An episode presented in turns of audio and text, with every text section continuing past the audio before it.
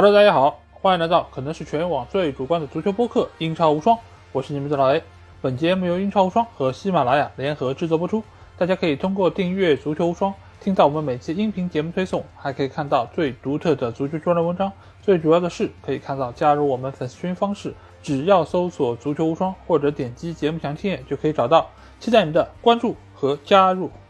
那英超第三轮的所有比赛在周二凌晨终于是全部结束啊！那这轮比赛中其实是有多场冷门的诞生啊！那首先就是在榜尾的这场所谓的双惨会，所谓的这种什么天王沟战役之中，曼联是最终二比一战胜了利物浦队啊，也是终结了自己差不多三年以来对于利物浦队不胜的一个记录啊！那另外一方面，切尔西也在这场比赛中零比三大败给了利兹联队，这可以说是一个相当大的冷门，而且在比赛之中也出现了门迪那个非常愚蠢的失误。而曼城在对纽卡这场比赛中，尽管他们没有输掉比赛，但是在场面上一度他们是非常的被动啊，被整个纽卡压着打。而西汉姆联队他们也是输给了布莱顿队，遭遇了联赛三连败啊，目前也是在积分榜上。处在垫底的位置啊，不过北伦敦双雄在这轮比赛中表现相当不错，都纷纷取得了胜利。尤其是阿森纳队在客场三比零战胜了伯恩茅斯，他们也是登顶了积分榜啊。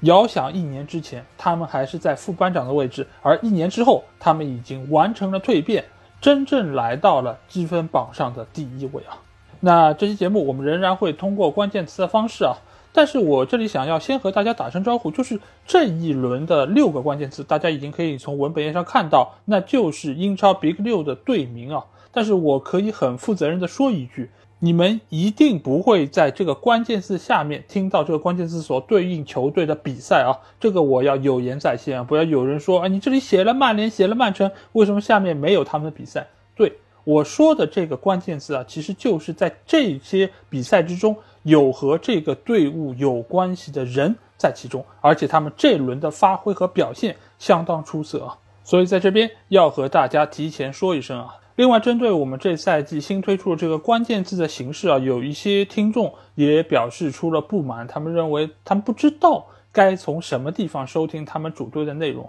那这个或许就是我这么做的原因之一吧。那就是希望大家都可以收听所有英超二十个球队的情况啊！如果你真的只想收听你主队的内容，那我觉得只有一个很好的方式啊，那就是猜一猜，看看你能不能猜到我关键字所想要表达的东西。如果你能猜对，哎，那你就可以移到那个时间点收听只属于你主队的内容啊！那你不如来试试看，是不是能够猜得对呢？好。那接下去就有请大家收听本轮英超的十场精彩的对决。好，那首先我们先来到第一个关键字啊，那就是去年的联赛冠军曼城啊。那曼城这个关键字所涉及到的球队和比赛是哪些呢？那第一场比赛啊，我们先降低一下难度，大家先热身一下。我先给大家介绍一场直接能够联系到曼城这个球队的队伍和比赛。那就是伯恩茅斯在主场迎战阿森纳队这场比赛，因为阿森纳队现任主教练阿特塔以及他帐下两名非常得力的干将都是来自于曼城队啊，那就是热苏斯还有金琴科。那这轮比赛阿森纳队的表现相当的出色，而且他们在获得这场比赛胜利之后，已经是来到了积分榜的第一位啊，而且是独占榜首啊。我们回忆一下，在一年之前，阿森纳队打完三轮之后，他们的积分榜在哪里？也是第一，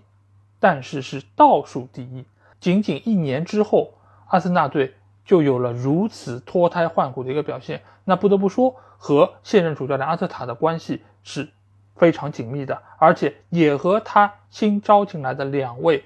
前曼城队的球员非常有关系。因为我们也知道，热苏斯今年的表现可以说是让各方都相当的惊艳啊。同时，在这场比赛之中，他仍然是。延续了之前的一个高水准，给大家奉献了非常高水平的一个表现啊！只是非常遗憾的是，他在这场比赛之中没有收获进球啊。但是他仍然给同伴以及球队贡献出了自己的光和热。包括这场比赛，阿德高之所以可以打进两个进球，其实也和热苏斯有分不开的关系。第一个球其实就来自于热苏斯在左边路的一个突破之后，分球给到了马丁内利，马丁内利的射门。被对方的门将扑出之后，厄德高跟进将球补进了球门，而第二个球和热苏斯的关系就更加紧密点。这个球其实已经是来自于热苏斯的一个停球。只是，就当他把球停完之后，想要射门的时候，这个时候厄德高他所处的位置可能是更加合适，所以他抡起左脚，直接将球送入了对方的网窝。所以，我们现在可以发现，阿森纳队每一次进攻，每一个进球，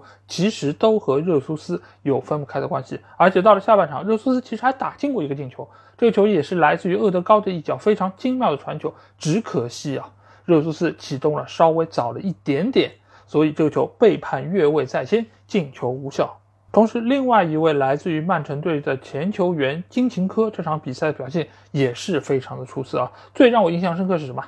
就是萨里巴打进那个圆月弯刀之后，他抱头痛啊，不是痛哭啊，是抱头做出不可思议的状态啊！因为这个球进的实在是太漂亮，没有人能够想到萨里巴这样一个中卫球员，居然能够在禁区里面打出这么高质量的一脚射门。而且这只是萨里巴来到球队之后打的第三场联赛啊，可以看出他和球队的配合以及磨合已经到了非常默契的一个地步啊。而且他进球之后，所有的球员都围拢过来替他庆祝，也是向他表示出了自己的一个祝贺。从这一点，我们也可以看出，现在整个球队的一个凝聚力是非常的够的。因为我们也记得，萨利巴上个赛季租借结束之后回到阿森纳，其实他是面临过一个抉择，就是留在本队，但是没有欧冠可打，还是回到马赛去欧冠赛场征战啊。最终，他还是听从了阿特塔的劝告之后，留在了球队，想要和球队一起进步，一起获得成功。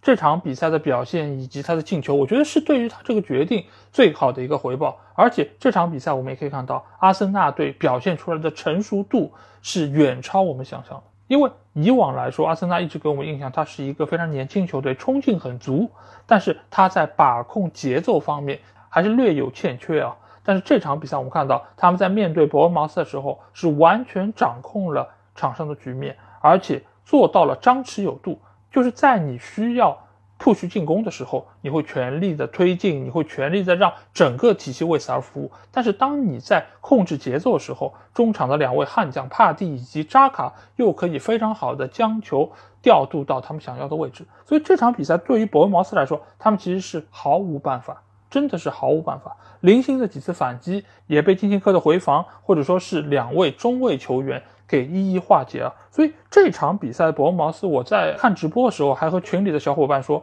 我说这场比赛伯恩茅斯不就是打布伦特福德时候的曼联队吗？就是你这个球根本出不去，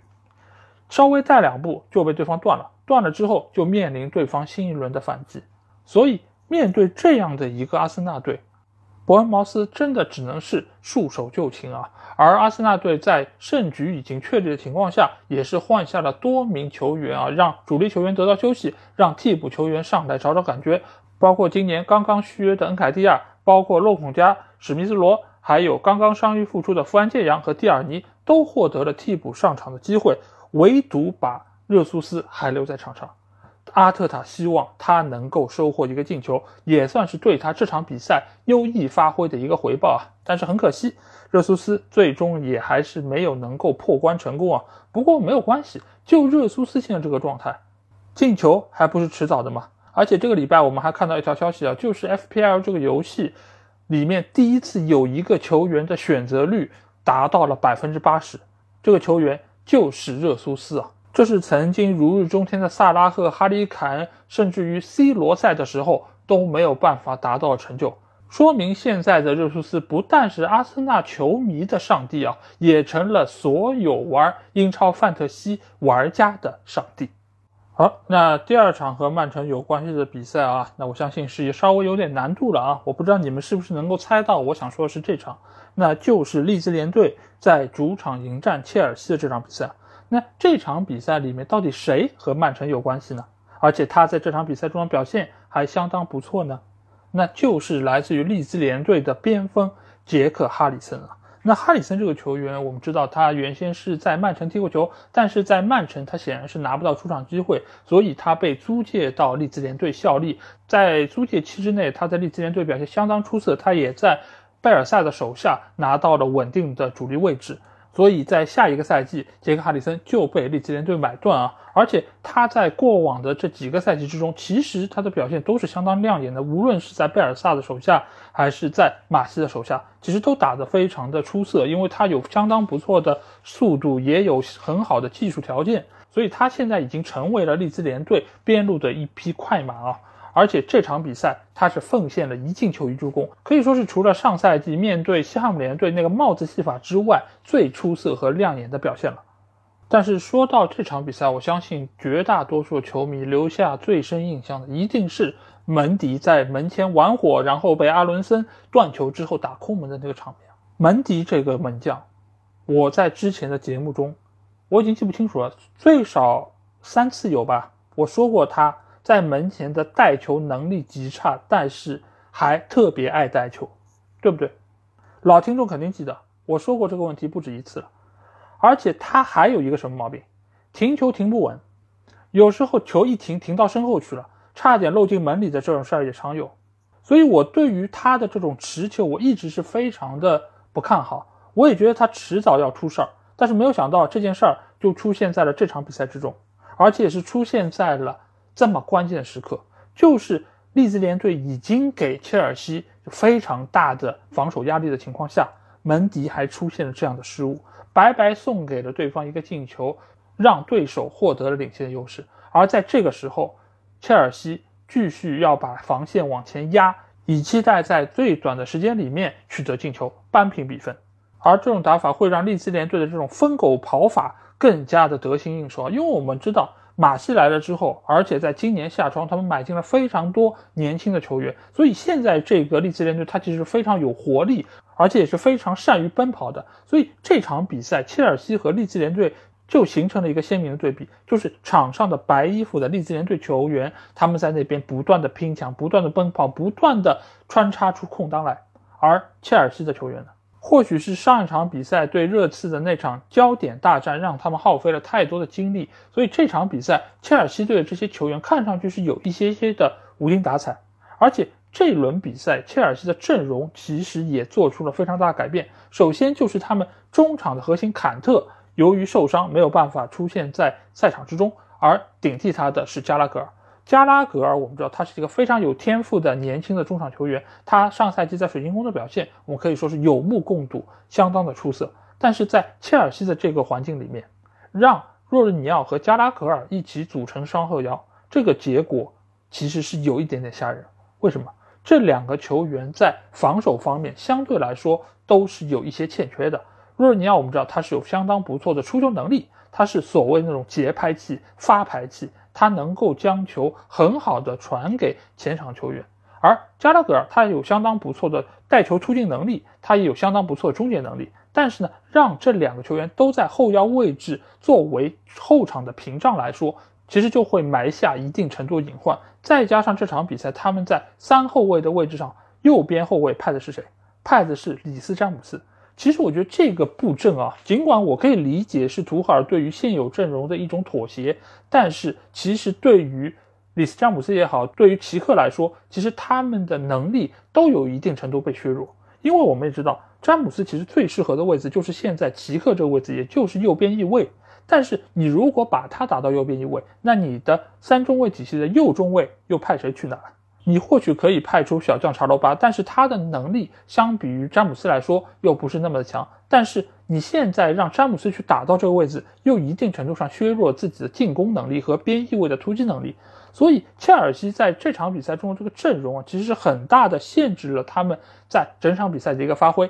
再加上遇到了这么体能充沛的利兹联队啊，一下子就被打懵。再加上门迪的那一个莫名其妙的送球。使得这场比赛从一开始，切尔西队就占据了极大的一个被动。而且这场比赛我们还发现，由于利兹联队的疯狗跑法，使得切尔西后防线上的库里巴利展现出了相当大的不适应。为什么这么说？因为首先他来到英超，这只是第二场比赛。他之前习惯了意甲的这种踢法，他其实对于整个英超这种节奏，包括各方各面的一个拼抢的程度，都不是那么熟悉。上场比赛之所以我们会觉得他打得还不错，一个很重要的原因就是他的身前是有相当不错的屏障在那边保护，包括坎特，包括库布雷利亚，其实都能够一定程度上带掉他防守这个压力。而这场比赛坎特的缺阵，我觉得对于切尔西的影响是全方位的。所以我们会发现，库里巴利在上半场其实就已经对于阿伦森的防守表示出了一定无奈，他包括有一些防守动作也是非常的出格，包括也有一定程度首创动作。包括他在下半场所吃到的第二张黄牌被罚下场，其实都来源于利兹联队那些小个球员在他周围不断的游走所带给他的防守的压力啊。再怎么说，他也是一个三十多岁的老将，而且他也从来没有经历过英超的这种强度和节奏，所以对于他来说，或许还需要一定时间的适应。但另外一方面，切尔西必须要面对下场比赛库里巴利都不能上的一个局面了。那反观利兹联队这一边，我们刚才说到哈里森的表现相当出色，同时他们进攻端另外一个球员罗德里戈的表现可以说也是可圈可点啊。尽管上个赛季罗德里戈在锋线上浪费了不少的机会啊，但是这个赛季我们看到马西到队之后，似乎对于他的个人技能也是进行了开发，他已经在三轮的英超联赛之中打进了四个进球啊。目前也是暂居射手榜的第一名啊，但是我仍然要对利兹联队的一个前景有一丝丝担忧啊，因为呃，我们也知道，像利兹联队这样的一种打法，其实是相当耗费体能的。你赛季初有这样的表现，我觉得还是比较好理解，因为你经历了季前赛的准备之后，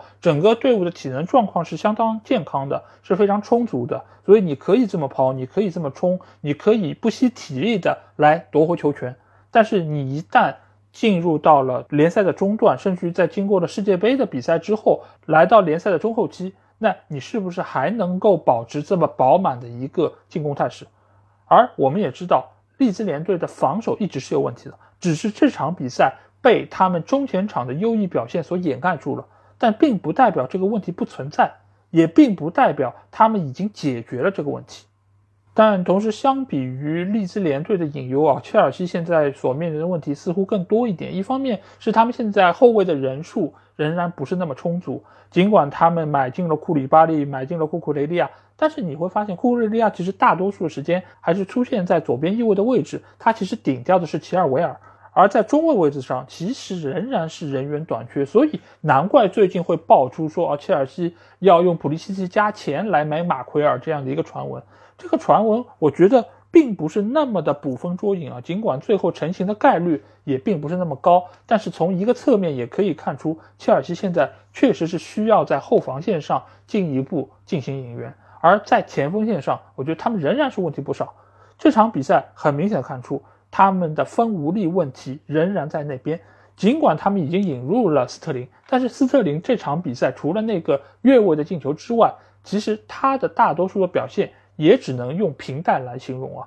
而如果只是他这样的一个输出效率，再加上哈弗茨、芒特等人也不是处在他们状态的一个最高峰，目前的切尔西他要破门得分仍然是面临重重的考验啊。因为这场比赛他们的预期进球只有零点七一个，可以说是相当的平淡啊。相比于利兹联队的二点五九个来说，真的是相当的一般啊。所以在夏窗关闭前的最后一周，我相信伯利的支票本应该还会再被打开好几次。好，那第二个关键字，我们来到的是去年的亚军利物浦队啊。那照例啊，第一个球队第一场比赛，我们还是来一个容易的。那第一场比赛来到的就是莱斯特在主场迎战南普顿这场比赛。那这场比赛和利物浦队的关系是一个拥有前利物浦队的主教练罗杰斯。而另外一个球队啊，也是被称为红军的老乡啊，经常以前是卖球员给到利物浦队啊，所以这两个球队和利物浦队的渊源其实还蛮深的。而最终啊，莱斯特在主场是一比二输给了南安普顿，而且是在先进一个球情况下被对方逆转啊。那罗杰斯现在身上这个压力啊，真的是变得无比的巨大，也被很多人看成是下一阶段。下课的一个热门人选啊，那首先我们先看一下这场比赛的一个基本情况。那有一个人员的调整，让我们是有一些些大跌眼镜啊。那并不是后防线上福法纳，因为福法纳我们也知道现在和球队的关系已经是达到了冰点啊，因为他非常想要去到切尔西队，所以他其实向球队表达了自己转会的一个意愿，但球队似乎要价过高啊，让他去到切尔西的一个可能性也是变得非常的渺茫。而另外一个球员这场比赛没有出现在首发的名单之中，那就是他们的中场核心蒂勒芒斯啊。而且比赛之中还有一个非常有意思的细节啊，那就是瓦尔迪在突入到禁区之后被对方的球员放倒啊，而这个球最终裁判并没有吹罚点球，没有做任何的表示。而这个时候镜头适时的切到了替补席上蒂勒芒斯，碰巧这个时候蒂勒芒斯正在和身边的球员说话，他做了一个跳水的手势啊，显然他觉得这个球瓦尔迪是有一点点骗点球的嫌疑啊。也可见他目前对于球队的这个关系啊，其实也已经是到达了冰点附近啊。所以面对这样场内场外这个消息，对于罗杰斯来说，现在考验真的是无比巨大。因为本身手头的人就不够用，再加上对那些核心球员想要离队而得不到满足，所以他们即使被派上场。他们的求战意愿，他们对胜利的一个渴望，其实也是非常存疑的。因为这场比赛，其实蒂勒芒斯下半场是被派上场，但是他上场之后发生了什么？南安普顿打进了两个进球，将比分逆转。或许有朋友会说啊，哎，人家上来逆转两个球和蒂勒芒斯有什么关系？整个防守又不是蒂勒芒斯一个人可以控制的。但是大家也要知道一点。莱斯特本来就不是一个防守特别坚固的球队，他的后防线的漏洞和曼联一样多，所以这样的一个球队，如果你的中场核心对于比赛的态度没有那么投入的话，那对于整个球队的影响是不言而喻的。尤其是面对这样一个防守能力本身就不那么出色，球员个人防守能力也有这样或者那样问题的球队来说，更是如此了。不过好在球队在进攻方面仍然是拥有相当不错的球员啊，包括这场比赛先发出战的麦迪逊，也是延续了他这个赛季以来的一个高水准。尽管莱斯特一直没有办法能够取胜，而且后防线上也不断在丢球，但是麦迪逊的表现却一如既往的出色。这场比赛又是依靠一脚直接任意球破门，让球队先取得领先优势。而这个时候，哈森许特尔又坐不住了。因为这场比赛，他其实是派出了一些下窗引入的新援啊，所以也是希望他们能够通过这场比赛，加强和队伍之间的磨合，能够找到他们自己的一个进球的节奏。但是显然先发出战的马拉没有达到哈森许特尔的一个目的，所以没有打到六十分钟就被切亚当斯换下。而切亚当斯我们知道是上赛季南安普顿的主力前锋。所以他其实和整个球队的一个配合程度还是非常好，尤其是和他们中场核心沃德普劳斯啊，他们在上个赛季其实联手缔造了相当多的进球，而这场比赛最终反超的那一个非常精彩的破门啊，其实也是来自于他们两个之间的一个联系啊，那个球沃德普劳斯的圆月弯刀相当准确的找到了禁区之内的切亚当斯，切亚当斯非常舒展的凌空侧勾将球打入网底啊。这可以说是这轮比赛最精彩的进球之一了。而且切亚当斯上场之后，不只是他获得了两个进球，而且他在中前场也是一个非常不错的支点球员。尽管他的身高并不是特别高，但是他的身体强壮程度是非常不错的，所以他能够做到倚靠住对方的中卫球员，再将球分给两个边路插上的队员。所以他其实对于现在南安普顿的一个战略作用是相当明显的。而且在比赛的伤停补时阶段，他还有一脚射门是击中了立柱啊！如果这个球可以打进啊，那对于他来说，这场比赛就真的太完美了，能够上演帽子戏法，将比赛用球带回家。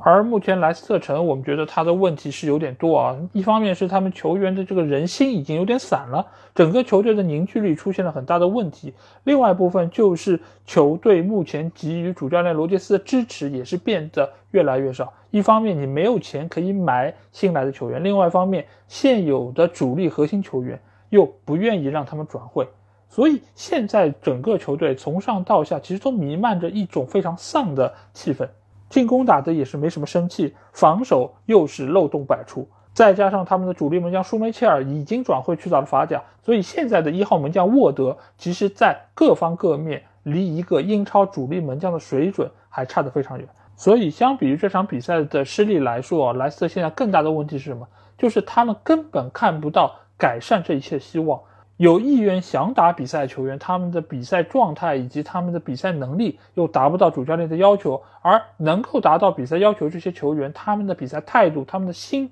又不在这个球队，所以现在交给罗杰斯和俱乐部的任务其实非常艰巨的。如果你想要从夏窗买人，也只有一周的时间了。所以不管你干什么事情，请抓紧时间，否则一切就真的太晚了。好，那第二场和利物浦队有关的比赛是哪一场呢？那就是埃弗顿在主场迎战诺丁汉森林啊。那这个关系是什么呢？这关系显然不是埃弗顿和利物浦是同城死敌啊，这个关系是来自于诺丁汉森林的主教练，其实是前利物浦队青年队主教练，所以他也算是从利物浦队走出来的人。而这场比赛最终埃弗顿是在主场一比一战平了诺丁汉森林啊。实话实说，这场比赛其实两球打都挺差的，所以一个平局或者是一个双方都能够接受结果，那两个都很差，我先说谁呢？那要不先说说主场作战的埃弗顿队吧。那这场比赛，埃弗顿队其实是对于他们的阵容做出了一定的改变，就是他们的中锋球员隆东出现在了首发名单之上，这样使得啊两个边锋球员格雷以及戈登可以出现在他们更熟悉的位置之上，而不用让戈登老是出现在中锋位置上和对方的中卫去拼抢头球。这或许是兰帕德这场比赛做出的一个显著的改变。这个改变其实是没错的，而且我前几期的节目中也说到，戈登其实最擅长的位置还是出现在边路的位置，他还是更加擅长依靠他的速度、他的爆发力，下底也好，内切也好，这种方式才是最适合他发挥的一个条件。但是我没有想到是什么，就是戈登他的把握机会能力好像退步的有一些些明显。显然，兰帕德这场比赛把隆东作为主力中锋顶在前面，就是想要让身后的两个边锋球员能够有更好的破门得分的可能性。而戈登其实创造出了不少机会，他的内切射门也很有危险，但是要么就是被对方表现神勇的皮克福德扑掉，要不就是被对方的后卫阻挡。所以这场比赛，埃弗顿队没有早早取得进球啊，其实也给他们最终没有办法能够拿下比赛埋下了一个隐患啊。而诺丁汉森林，我们之前也说到，它是一个多国部队，他在这个夏窗买了非常多的人，多到什么程度？多到我已经不记得他买了多少人，十六个、十七个，或许更多。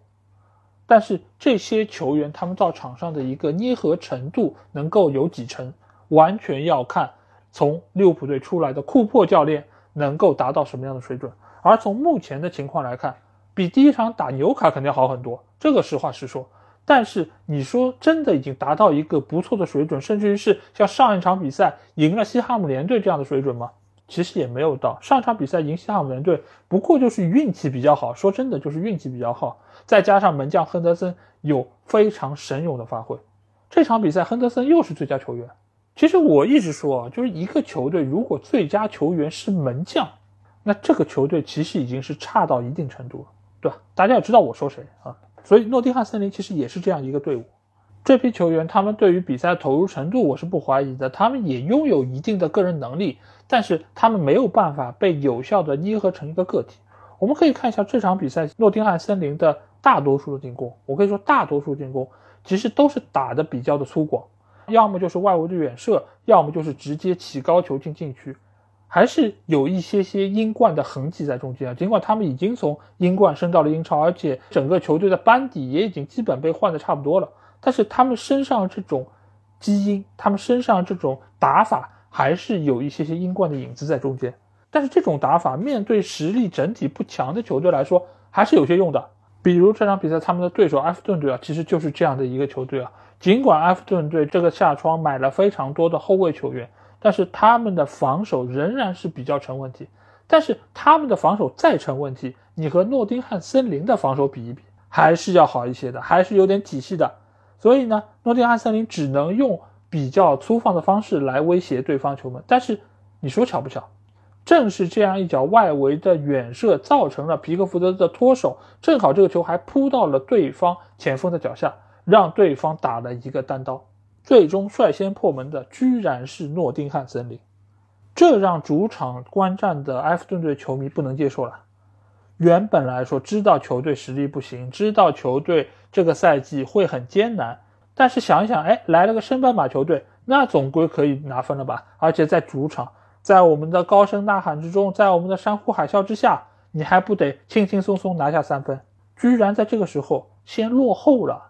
这就像什么？这就像你从超市买了一个大闸蟹，你想，哎，今天晚上我就吃吃蟹吧，吃吃蟹肉，哎，我醋也调好了，姜也沾好了，哎，我要开始要蒸蟹了，哎，这个时候没有想到，哎，你被蟹用钳子夹了手，而且还出了血，疼得哇哇叫。埃弗顿队球迷就是这样一个心态，原本我是来吃你的，居然你还敢回嘴了，你还敢进我的球了，那怎么能接受呢？当然，同样不能接受的还有埃弗顿队的主教练兰帕德啊。这场比赛如果再输，尤其是在主场再输的话，他真的离下课已经不远了。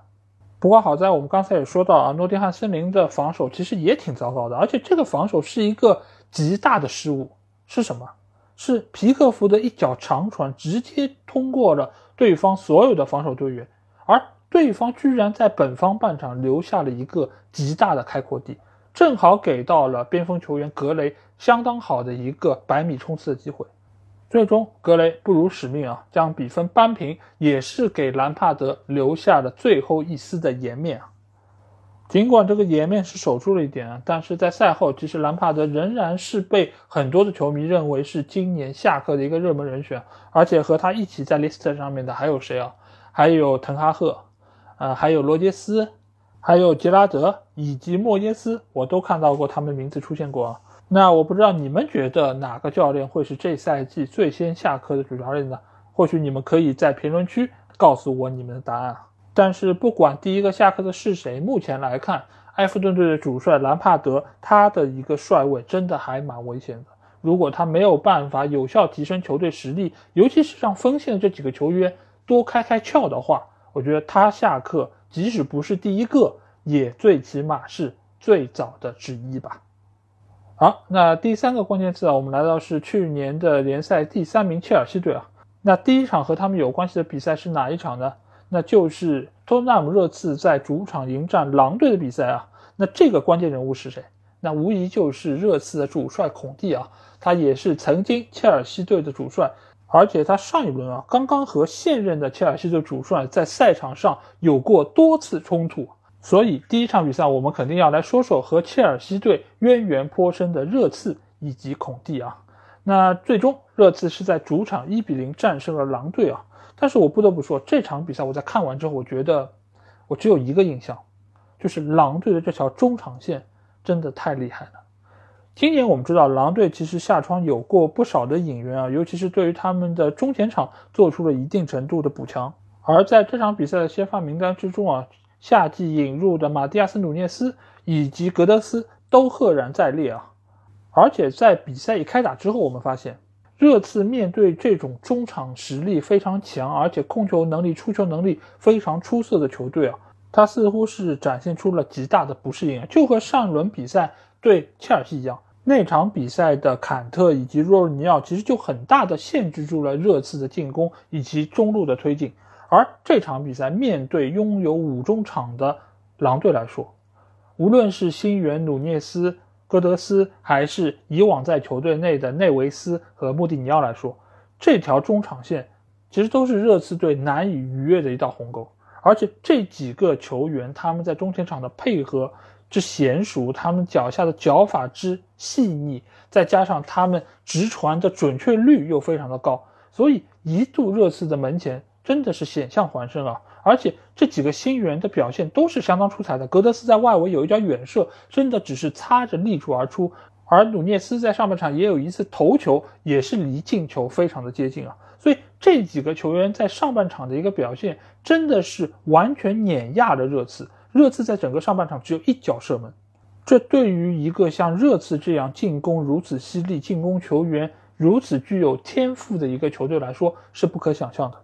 而且这场比赛，拉热也是恢复到了他惯用的三后卫的一个体系之中啊，所以他的目的也很明显，就是我要加强中场的控制，我要把你的进攻压制在你的半场。但孔蒂是什么样的人？他会这样就束手就擒吗？不会的。孔蒂在下半场，他其实就做出了调整。他对于中场的拼抢是加强了力度，尤其是让中路的本坦库尔能够加强他的顶防，所以让整个中场的硬度得到一定程度提升。而另外一方面，孔蒂也是强调两个边翼位的一个插上。这场比赛先发出战左边翼位是夏季刚刚引入的佩里西奇啊。佩里西奇以往来说，我们知道他是一个进攻非常犀利的边翼位球员，而这场比赛他也把他的这一特点发挥的非常的出色。尽管他似乎看上去对于英超的整个节奏还没法做到百分百的适应，但是我们看到他已经能够在局部区域有相当不错的一个发挥。而且这场比赛哈里凯恩所顶进那个头球也是来源于佩里西奇的头球后蹭啊。这个球其实我觉得还蛮有意思的，因为这本身是一个角球配合，而先罚到前点，前点的话佩里西奇先抢到点，当然他也不知道身后什么情况。他要做的只是把球往后蹭，蹭到中路，让后点的热刺球员争抢落点。而这个球，哈里凯恩使用了一个小诡计。这个小诡计是什么呢？就是他是站在内森·柯林斯的身后，但是他给对方制造了一个假象，就是什么？就是我要往外跑，但其实我是往内跑。哎，这有点像什么呢？就我不知道你们有没有以前搞过一些恶作剧啊？就是你站在一个人身后，你明明站在他的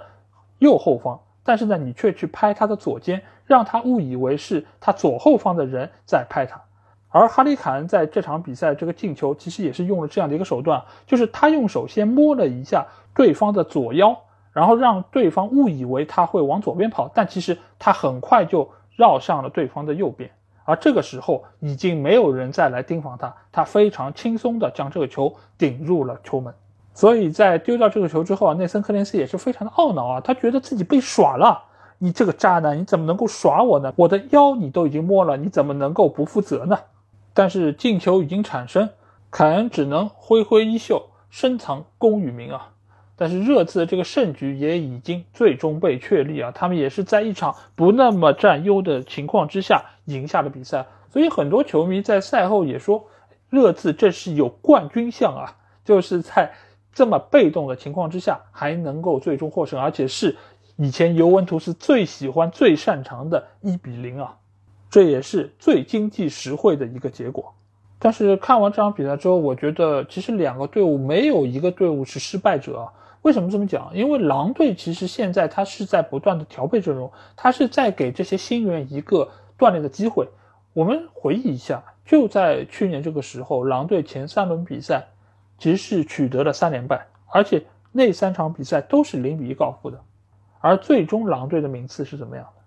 是一个相当不错的上半区的位置，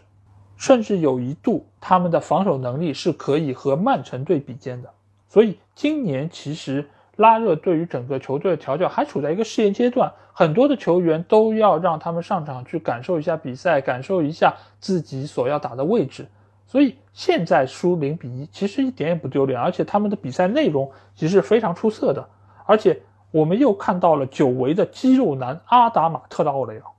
我真的非常享受看他踢比赛，而不只是想要看他的肌肉。另外一方面，我非常喜欢看他那种大刀阔斧的带球突进啊，因为他的带球方式啊，和佩佩也好，和阿扎尔也好，和圣马克西曼也好，这都不一样。他是更加具有爆发力，那种力与美的一个结合。尽管他的把握机会能力相当的糟烂，没有见过比他更差的过人王，但是我又不是要看他进球，我要看的就是他一个一个把人过掉。而且这场比赛他上场之后，在一次突破过程中连续做出了两个人球分过，这是怎么样的爆发力？太吓人了吧！这真的是个人类吗？太恐怖了，我觉得。但是过了也就过了。你会发现他仍然是游离于体系之外，整个球队就被分成了十个人和他一个人，所以可能这也是拉热不怎么爱用他的一个原因吧。这或许也是所有在队内拥有这种过人王球员的教练所要面临的一个课题，就是怎么把他们和整个球队捏合在一起。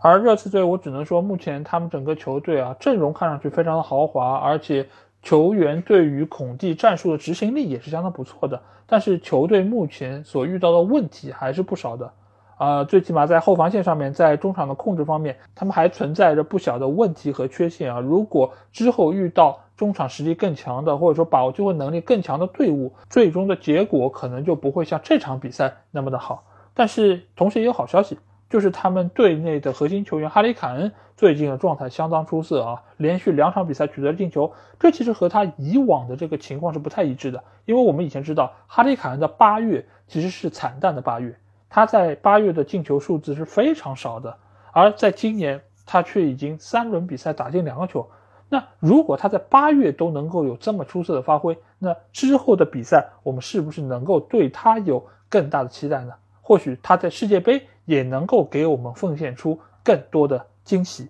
也不好说。好，那第二场和切尔西有关的比赛啊，哎，我相信肯定还挺出乎你们预料的，那就是曼联在主场迎战利物浦的这场双红会啊。尽管这场比赛在赛前被大家称为是双惨会，或者说是天王沟战役啊，但是再怎么说，这两个英格兰历史上最成功的俱乐部的对决，我们仍然不能忽视。而且这场比赛和切尔西的关系呢，嗯，略微有些牵强啊。那就是利物浦队内有一个非常著名的球员，而且这个球员这场比赛还进了球，他是前切尔西的球员，那就是萨拉赫啊。那理由不重要，那我们接下去就会来带大家点评一下这场比赛一个情况。这场比赛先发名单出来的时候，其实我们还蛮吃惊的，因为 C 罗和马奎尔都没有出现在先发名单之上。甚至于马奎尔这场比赛都没有登场啊！这个其实在过往很长一段时间里面都没有出现过，尤其是马奎尔没有任何伤病的情况之下啊。但这场比赛一开打，我们就发现整个球队的精神面貌有很大的不同。就是上一场对布伦特福德，每一个球员似乎他们都踢得有些懒懒散散，但是这场比赛或许是因为上周进行了加练啊，让。他们在赛场上没有跑的那些距离，都在训练场上跑出来了。所有球员好像都打了兴奋剂一样，他们在这场比赛的一开始围着利物浦队的防线开始抢，而且每当有进攻反击机会的时候，小范围之内的短传配合非常的高效。再加上部分球员，他们似乎也是得到了主教练特别的一个安排啊。最显著的啊，一个是左边锋位置的埃兰加。这场比赛他强突的就是阿诺德那个位置，因为我们知道阿诺德他本身防守能力不是那么强，而且他那一侧的中卫这场比赛拍的是戈麦斯，而不是经验比较丰富的马蒂普，因为马蒂普也受伤了，所以这场比赛其实曼联在上半场的开始阶段，他围绕。利物浦队的右边路其实是进行了强攻，而且阿兰加的几次突破都获得成功，包括也让阿诺德对他犯规而吃到了黄牌啊，所以这个在这方面的一个部署还是初见成效。在另外一个方面，就是马来西亚这场比赛他也有相当出色的一个发挥啊，因为马来西亚他上一场对布伦特福德的比赛已经有过登场的机会，我们也看到他在场上是有相当不错的位置感以及上抢的能力。而这场对利物浦的比赛，他的特色展现的更加明显，因为他队伍的这一侧其实就是萨拉赫所在位置，而萨拉赫又是整个利物浦进攻的一个核心。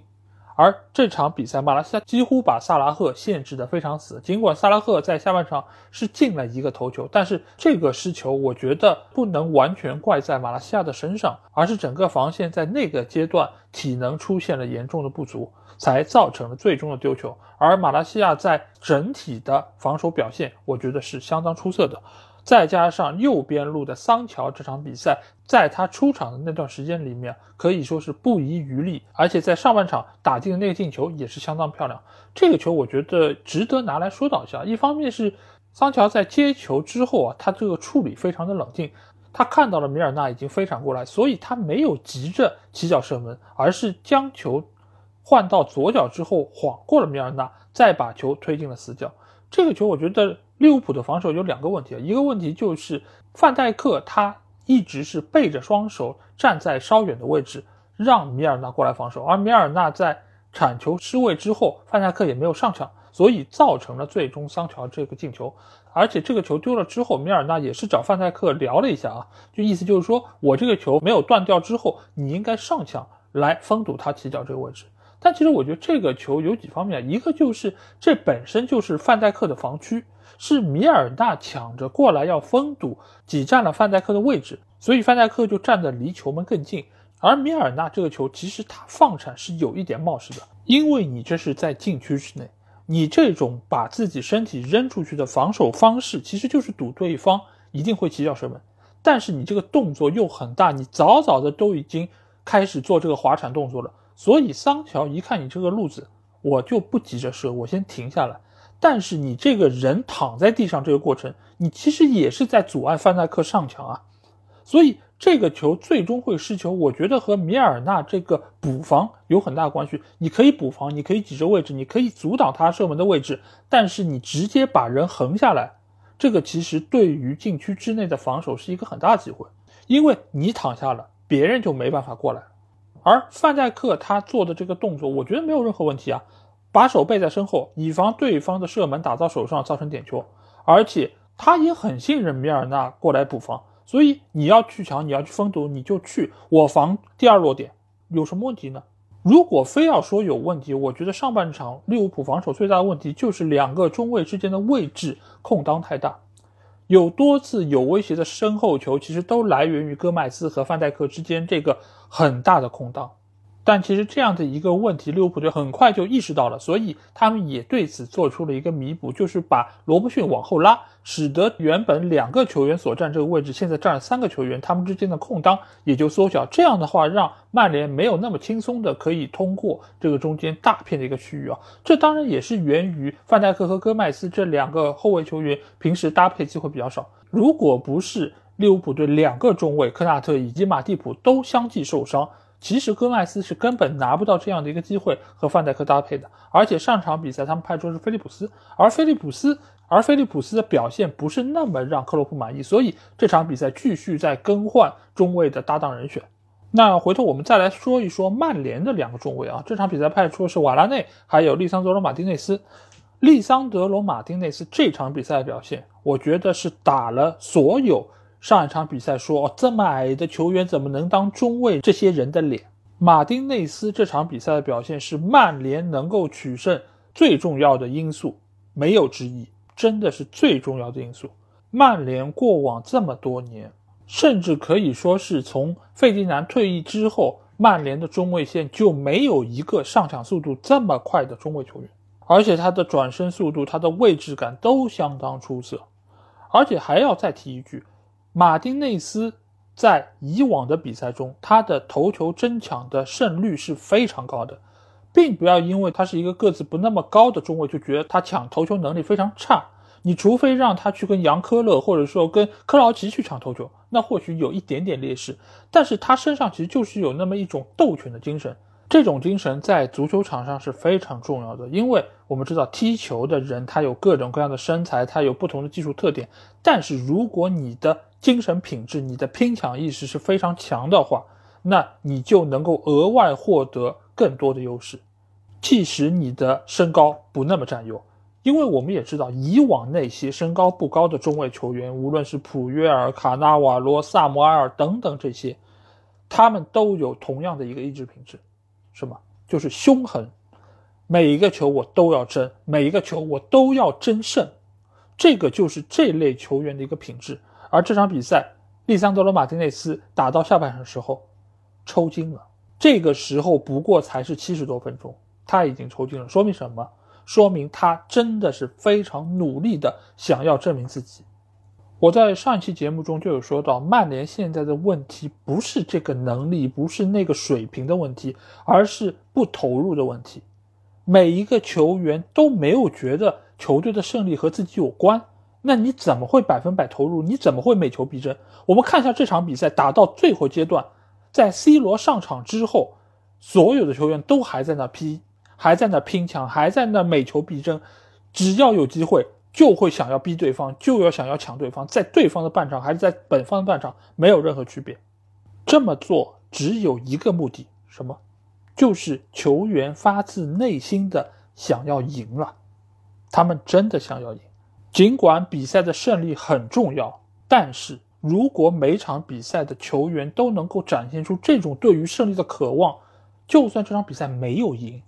那又怎么样呢？最起码你是拼尽了全力想要争取胜利，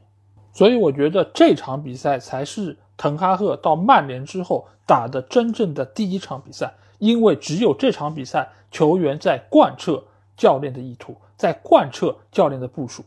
而在很多球迷口中被冷嘲热讽的拉什福德，还有马夏尔，也就是我们所谓的拉爵，还有马厂长，这场比赛表现怎么样？这些大家觉得已经在离队边缘的球员，全部都焕发了新生。拉什福在下半场有一次连过三人的射门，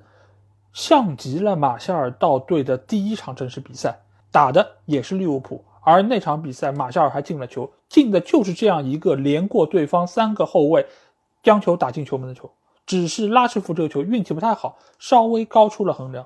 所以有时候一个球队啊，你在所有人都很懒散情况下，你一个人积极拼搏、每球必争是没有用处的。但是当整个球队都在往一个目标前行的时候，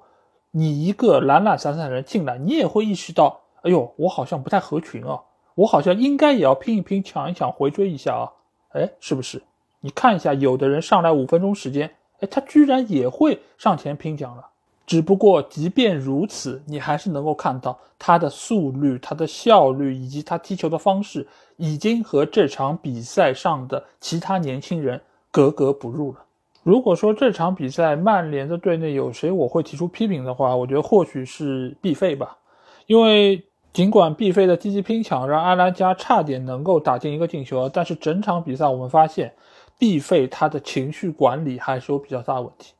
如果你从好的方面来说，他是一个特别具有激情的球员，他时时刻刻都想要获取胜利。但是另外一方面，我们也可以看到他做出的很多动作，其实都是在吃牌的边缘。如果不是奥利弗这场比赛手下留情的话，毕费很有可能被红牌罚下。另外一方面是什么？就是他身上有非常多西普以及南美球员身上的坏毛病，包括在禁区内假摔。包括和对方略有拼抢就捂头倒地，大家也都知道，我老 A 其实是最讨厌这种行径的。这也就是我为什么一直在去年会喷理查里森，会喷其他的这种假摔的球员。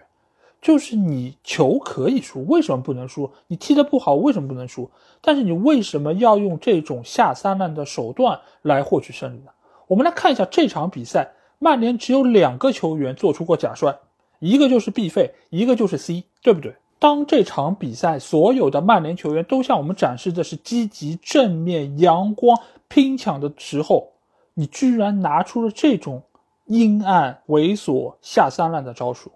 而且你还是曼联当场的队长。说真的。如果这场比赛是依靠这种下三滥的手段拿到胜利，我也不会美其名曰这是什么街头智慧，我也不会因为这样的胜利而沾沾自喜，觉得球队很有希望。更何况这场比赛他还有一次在后场粘球被利物浦队直接断球打了反击。试想一下，如果这个球不是必费，而是一个已经去到尤文的球员叫博格巴，你们会怎么喷他？你们会怎么骂他？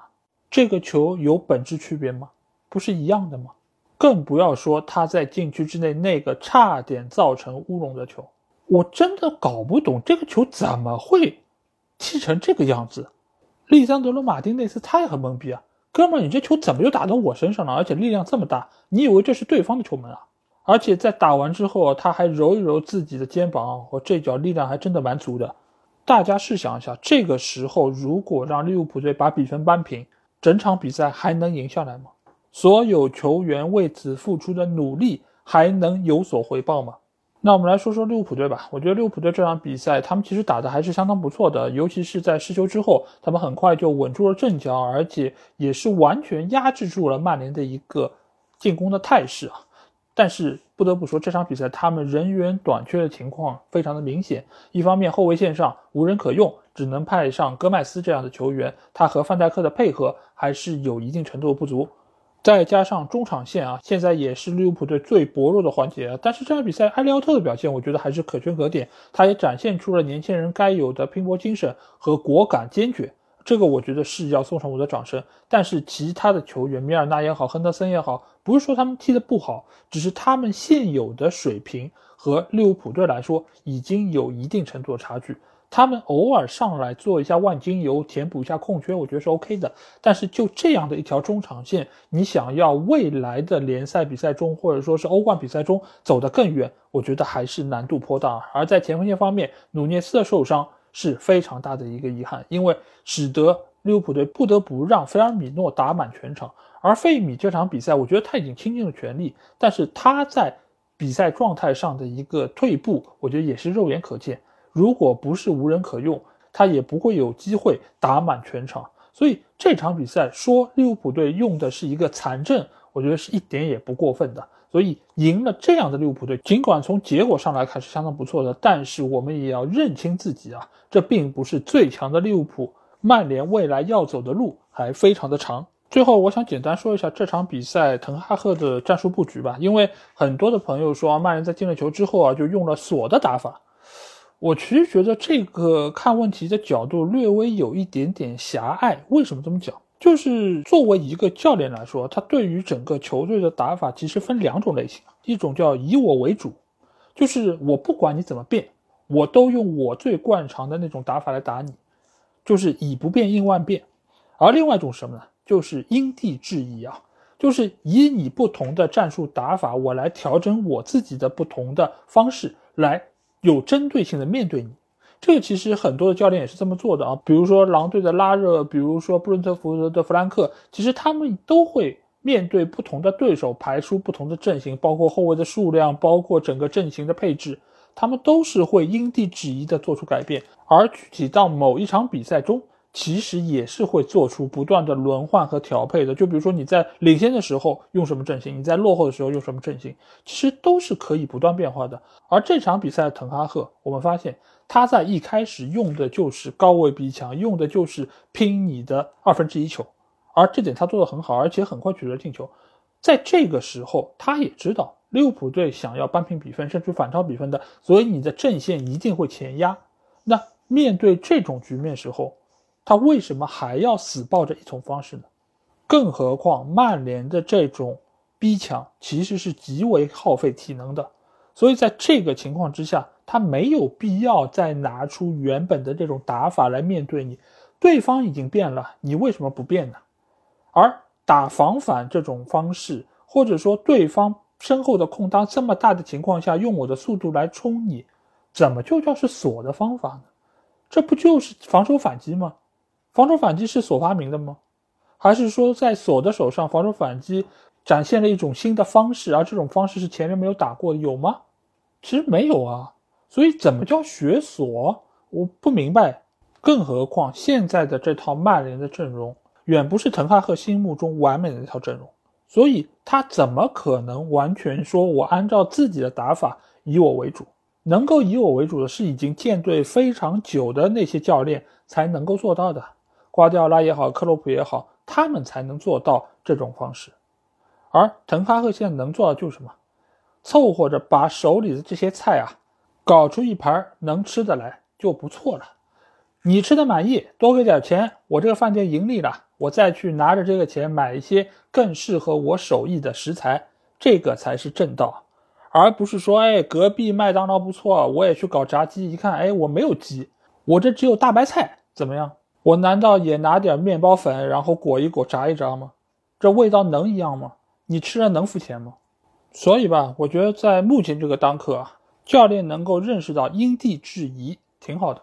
识时务者为俊杰啊，做出当下最合适的决定就是最正确的决定。那最后再花时间来聊一聊这场比赛的三个关键人物吧。这三个关键人物只有一个登场了，只打了五分钟啊。那第一个就是我们的罗先生。罗先生，尽管赛后他给大家传达出来一个信息啊，就是他对于球队这场比赛表现非常欣喜，他非常开心能够看到目前球队做出改变等等。但是我觉得现在啊，给大家一个诀窍，看 C 罗心里想的这个事儿，你不要看 C 罗的账号发出来的信息说什么，你去看 Factos 哥他说的内容是什么，那个才是 C 罗的小号，才是 C 罗心里想要表达的东西。只是不方便在大号里面发表出来，所以借了这么一个账号来对外发布。我相信看了这场比赛的朋友，其实能够清楚的认识到两点：第二，就是没有 C 罗的球队也可以打得非常出色；第二点就是 C 罗已经和这个球队渐行渐远啊。无论是从他的技术特点，还是从他目前的身体条件来说，我觉得都是不适合滕哈赫这套体系的。如果他想要留在队内，唯一的可能性就是什么？就是每场比赛就打这五分钟，把你所有的体能就在这五分钟里面耗完，这或许可以。但是这是 C 罗这样的球员能够接受的吗？除非 C 罗今天晚上被一棍子打晕，然后醒过来之后完全变了性，那才有可能接受这一切。所以，让我们看一看，在未来的一周里面，在夏窗关窗之前，C 罗还能够有哪些动作？或许能够有一个俱乐部脑子抽风了，出钱买他，或者说曼联俱乐部承担相当一部分的工资把他送走。不知道哪一个可能性更大一点，但是只有这种可能，才能让他达成离开曼联的这样一个心愿啊。那第二个球员就是马奎尔，这场比赛他没有上任何一分钟。从技战术的角度来看，马奎尔和现在这套打法其实也是有比较大的一个区别啊，因为他本身身体比较笨重，所以使得他的移动性不是那么好，这也会造成在未来一段时间里面他的上场时间可能也会进一步被削弱。但是你说真的会把它卖掉吗？我觉得倒也不至于啊，除非报价特别高，否则的话。呃，一个大英户口本，再加上一个英格兰主力的中卫，我觉得他在未来还是能够有出场机会。尤其像这场比赛出战的瓦拉内还有利桑德罗马丁内斯，他们在之后的比赛之中也会出现各种各样，比如说体能不足，比如说身体出现状况，那马奎尔还是能够拿到不少的出场机会。那最后来说一说出现在看台上的卡塞米罗吧。卡塞米罗这个球员，我觉得从个人能力上面确实是相当出色，而且他也能够很有效的加强曼联的中场的防守的厚度以及防守区域，所以是一笔相当不错的引援啊。当然，价格我觉得不是我们球迷应该关心的，但是说他到曼联来踢球是为了什么追寻荣誉、接受挑战，我觉得那就别瞎扯了。他来曼联的目的只有一个，那就是钱。真的是钱给到位了，那我就来了，我就能够拿到一份大合同。所以在看比赛直播的时候，刘烨说的那句话，尽管金像凯没有往下接啊，但我觉得这是一句大实话。就是曾经不少来中超踢球的球员也曾说过，我到这里来是来接受挑战的。那曼联这场比赛赢下来之后，他们已经在积分榜上是列到了第十四位。呃，已经算是逃离了降级区啊，算是一个不错结果。但是我觉得在这里我还是要谈一下我内心的隐忧啊，因为目前曼联这种踢法其实还是比较冒险。一方面是他们的体能是不是足够能够经得起每场比赛都这么跑？因为以往曼联的打法并不是这种非常注重奔跑的打法，所以不少的球员根本没法适应这样的一个强度。这也就是为什么。利桑德罗·马丁内斯还有瓦拉内在比赛的最后阶段相继抽筋的一个原因，就是太久没有这么跑了，这身体吃不消啊。而反观利物浦队这一边，没有任何球员抽筋，为什么？并不是他们跑的比曼联更少，是少的，少了一点点，数据上能够体现。但是另外一方面，什么是他们已经在利物浦以及克洛普的这个体系之下跑了好几年了。人家的身体素质不一样的，人家的耐受力不一样的，所以曼联要完全按照这套体系走下去，我觉得挑战还是非常大，而且目前来说已经错过了季前赛的一个准备期，所以他们需要在比赛的过程中慢慢的适应、慢慢的调节、慢慢的接受这样的一个布置，所以对于滕哈赫来说，挑战才刚刚开始。而在未来的一段时间里面，我可以给大家先打个预防针啊，就是曼联的成绩一定会出现一定程度的不稳定，就是可能会神一场鬼一场。这个当然和对手对于你战术打法的针对性有关，但另外一方面也和球员的体能储备有关。就是这一场我体能充足了，我可以打得不错；下一场我体能出现了亏空，我可能就没有办法那么出色。所以希望所有的曼联球迷。能够保持该有的耐心，对于主教练有更多的信任。好，那第四个关键字啊，我们来到是热刺啊。那这是哪场比赛呢？那这场比赛其实两个队伍里面都有前热刺队的球员啊，那就是纽卡在主场迎战曼城这场比赛，那所涉及到球员分别是纽卡的特里皮尔以及曼城队的凯尔沃克，而且非常巧的是，这两个球员打的位置也是同一个啊。而且在热刺队里面是属于前后脚，就是一个走了之后，另外一个顶替了他的主力位置。但是目前来说，他们是各为其主啊。而且这场比赛可以说两个球员都发挥出了非常高的水准。但是如果要说谁更好，那显然是纽卡的特里皮尔。那这场比赛最终纽卡在主场是三比三逼平了曼城啊。如果光看结果的话，大家会觉得嗯纽卡踢得不错。但是如果是看了比赛直播的朋友，一定会说纽卡这场比赛没有赢下来，其实还是有点可惜的。为什么要说有点可惜呢？因为这场比赛纽卡其实创造了大量的机会，这一点其实我们从预期进球就可以看出来。预期进球纽卡是二点零二，面对曼城的二点二，其实双方的差距是不大的。如果以往的数据调出来，你会发现任何面对曼城的队伍，其实他的预期进球都会差很多。但这场纽卡并没有差很多，只有一个结论，就是他们也创造了大把很好的机会，只是没有把握住。那到底是谁造成了这一切呢？那就是纽卡的队内过人王圣马克西曼啊！我们之前刚刚说过啊，像狼队的阿达马特拉奥雷，他就是没有办法和体系融为一体。但是这一点，埃迪豪做的就非常好，他已经把圣马克西曼很好的捏合在了整个球队之中。所以这场比赛，圣马克西曼真的是一个神一般的存在。他在前场创造了大量的机会，而且他也给自己的队友创造了大量的机会。我们来看看他到底做了些什么。他在上半场助攻阿尔米隆打进一个进球，助攻卡伦威尔逊打进一个进球。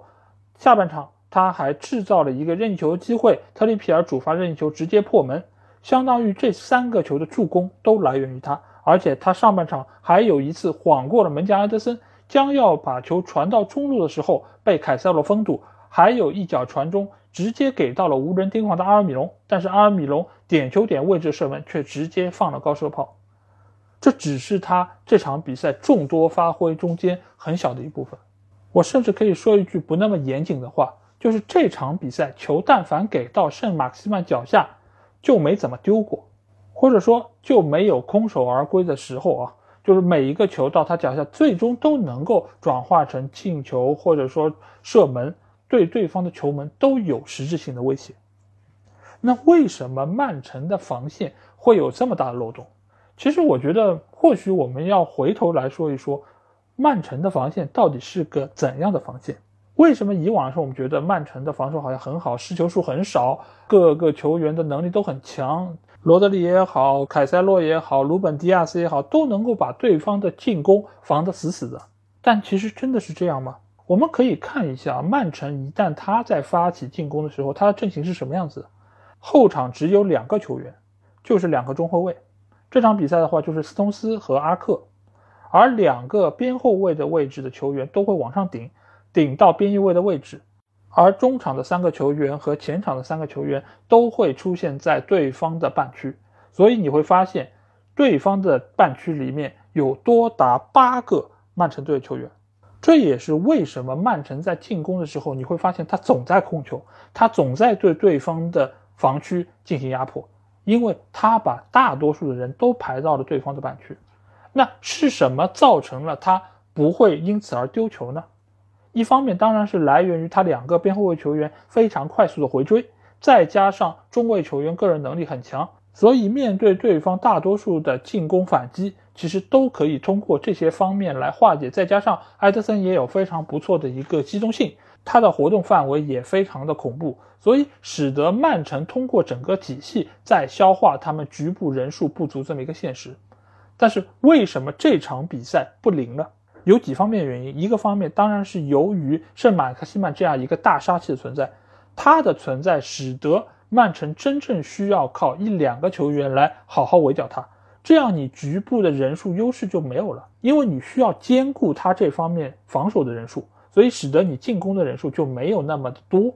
你的进攻的压迫性也就没那么好。另外一方面还有一点就是纽卡的中场。有吉马良斯这样一个出球非常准确而且高效的传球手，因为以往来说，曼城的空当一直都在那里。很明显，你如果用一个非常远景的镜头看整个球场的话，曼城的空当非常明显，就是中卫的身旁、边后卫的身后这个位置。你如果能够准确的把球传过去，甚至有人在那接应，曼城真的很慌的。他的防守不是没有漏洞，他只是依靠体系来弥补这些漏洞。而这场比赛，吉马良斯的几次传球都相当准确地找到了他前场的球员，包括阿尔米隆，包括圣马西曼，以及回撤的威尔逊。再加上上半场纽卡其实还有一点做的相当出色，就是他依靠过量的体能消耗来换取空间。这个话怎么理解？就是我在每个球的拼抢过程中，我都将自己的体能耗到极致，从而增加对你的压迫，让你的整个阵线往后压，让你对于身后的空当有所顾及。如果你仍然执着于之前那套打法，那只有一个结果是什么？就是纽卡每一次的反击都能够对你的球门实施威胁。整个上半场，为什么纽卡能够压着曼城打？显然不是因为谢辉说那句话，哎，就压着打，光说这话是没用的，是因为埃迪豪就想要通过这种方式把曼城的阵线压回去。但是曼城是一个以我为主的球队，他并没有那么做，或者说他那么做的程度并不是那么高，所以上半场曼城的门前真的是风声鹤唳，这是瓜迪奥拉不愿意妥协的结果。他完全可以把中场的人往后拉，让两个边后卫坐镇在那边，让局部防守的人数有所增加。这样的话，曼城肯定能够防住纽卡的进攻。但是他没有那么做，因为他还要想对对方的防线施加压力。这其实就是一个攻与防平衡的过程。而在这个时候，埃迪豪做出选择是：我愿意放弃体能，我让我的球员跑，我让我的球员靠爆发力突你。这种其实是非常耗体能的。所以你会发现。下半场进行到六十分钟以后，纽卡的球员怎么样？跑不动了。为什么跑不动了？因为他们在之前的比赛中过量透支了自己的体能，而且还有一点造成纽卡在六十分钟以后马上出现体能断崖下降的一个情况，就是特里皮尔那脚任意球。为什么那脚进球会让纽卡突然出现体能的崩塌？就是因为这个时候他们觉得本方已经两球领先了。内心其实出现了一丝丝的侥幸和一丝丝的松懈，就是他觉得这场比赛稳了，最起码我们不会输了。但其实，在这种比赛之中，面对这么强的对手的时候，你内心有那么一刻的懈怠，就会造成你身体的懈怠，就会造成你的疲劳感马上侵袭过来。连在电视机前的我们都能看出这一点，老辣的瓜迪奥拉能不知道吗？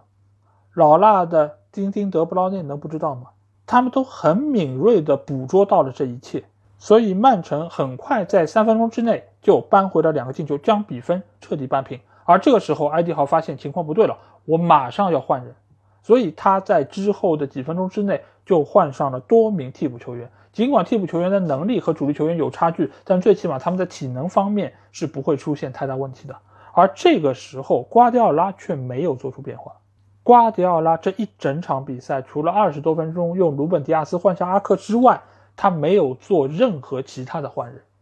这一方面当然是由于赛季初啊球员的体能储备还是比较的好，而且现在来说他们也没有双赛，所以他可以比较放心的用这些主力球员。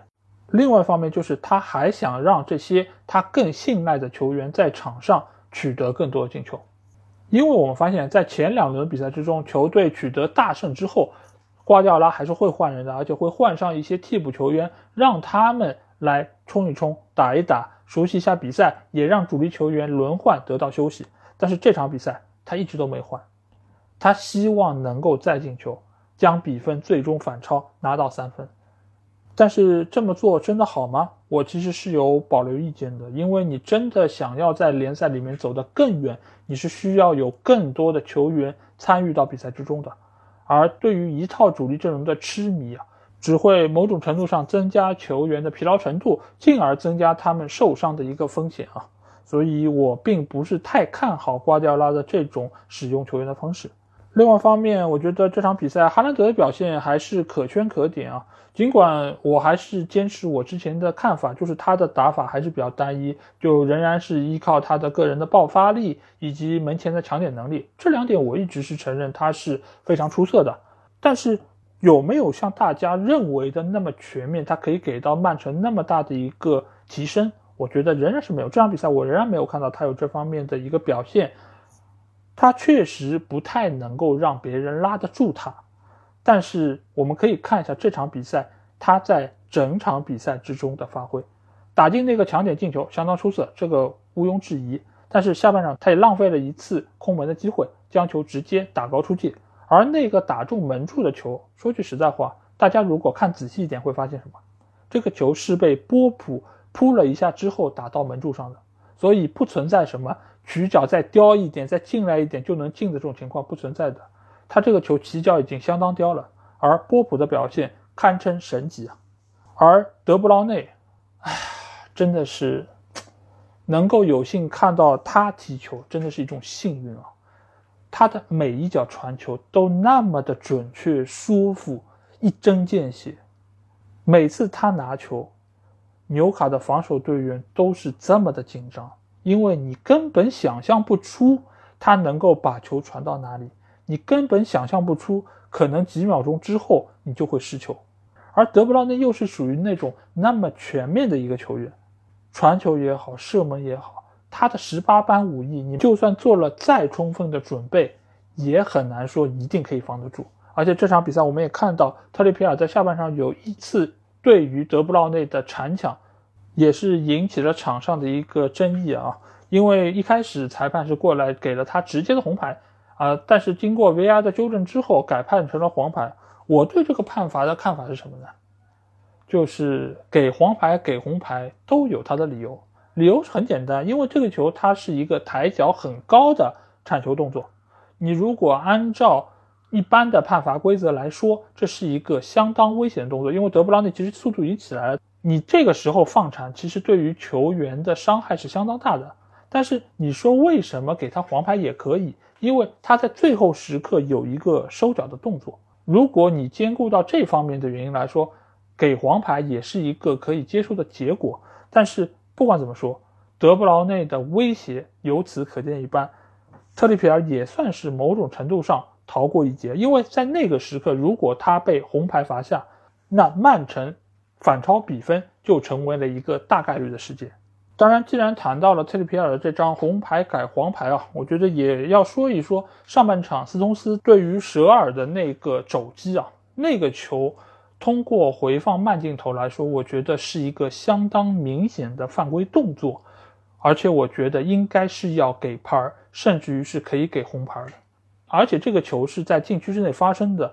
如果从这个角度来考量的话，甚至于可以判给纽卡一个点球。为什么？因为首先这个肘击是发生了，而且这个肘击是影响到了舍尔起跳争抢到这个头球，其实是对于他们这次进攻有直接的一个破坏。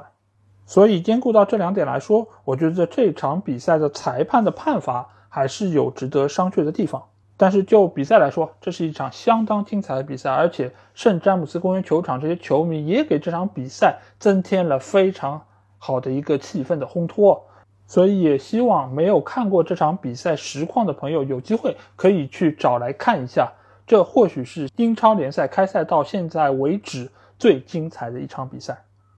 好，那第五个关键字我们来到是阿森纳啊，那也是上赛季联赛的第五名球队。那和阿森纳队有关这场比赛是哪一场呢？那就是西汉姆联队在主场迎战布莱顿队的这场比赛啊。那这场比赛之中有一个球员的发挥是相当出色啊，而且他也是前阿森纳队的球员，那就是布莱顿队的维尔贝克啊。那维尔贝克其实在我们之前节目中已经多次提到他啊。因为以往来说，他已经是处在退役的边缘，而且是辗转多个球队都拿不到绝对的位置啊！而且他在之前球队的表现也并不是那么出色，所以也使得他在离开阿森纳队之后，也是不断的颠沛流离啊，一直来到了布莱顿队。大家都觉得这也就是他可能最后一份的养老合同，但是没有想到他在波特的手下，他在布莱顿队。焕发出了相当不错的一个生命力，而且在球队的打法方面，他现在起到作用可以说是无可取代的。真的是没有人想到他能够在自己的职业生涯末期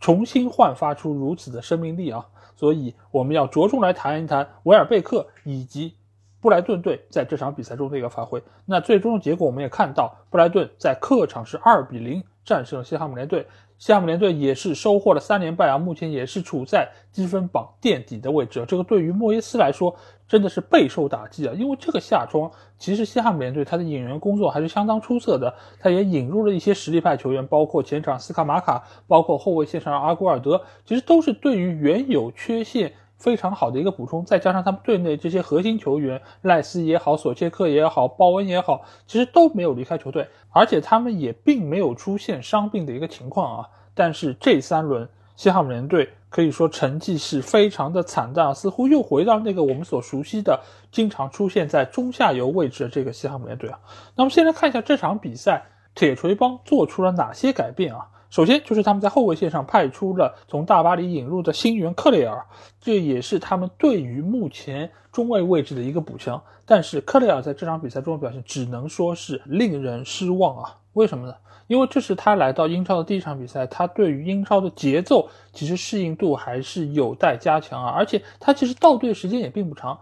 如果不是因为西汉姆联队在后防线位置上，已经几乎无人可用，他真的不会那么快就派克雷尔上场。而克雷尔上场之后，这场比赛就送给了布莱顿队一个点球，而这个点球就是维尔贝克创造的。之所以会有这个点球，还是得益于布莱顿队一贯的高位逼抢和中场拦截所造成的这样的一个结果。之前几场比赛，布莱顿无论是在面对曼联队，还是在面对纽卡的时候，他们这套打法其实都给我们留下了很深的印象，就是对方的球员真的很难把球导出来，传给自己的前场球员。而这场比赛，西汉姆联队也遇到了同样的困境。因为西汉姆联队的这两个双后腰球员，无论是赖斯还是索切克，其实他们都不属于是那种特别出色的出球者，他们都属于是相当不错的拦截者。所以在面对布莱顿这样疯狗式的围墙以及强硬的冲击之下，西汉姆联队的出球变得异常的困难，而且一旦持球的话，就很容易被断。被断之后，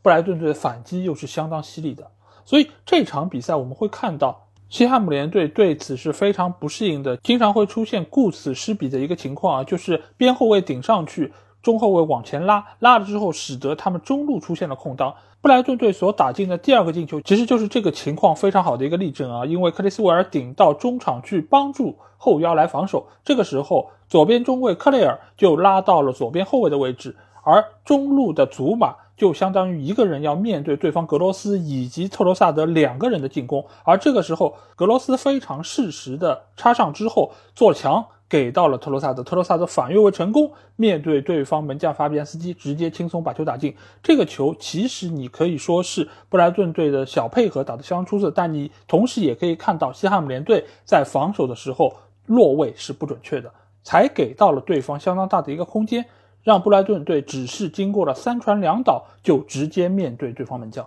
而且这场比赛波特还派出了他们下窗引入的一个新援啊，这个球员的名字非常长，叫埃斯图皮尼安。他的到队其实就是为了填补库库雷利亚离开之后所留下这个左边后卫的位置啊。而且从这场比赛他上场这三十分钟来看，已经可以从他身上看出某种程度库库雷利亚的一个影子啊，所以把他称为新库库也可以说是非常贴切啊。而且这个也能够让我们看出啊，布莱顿队根本不怕自己的主力球员被卖掉，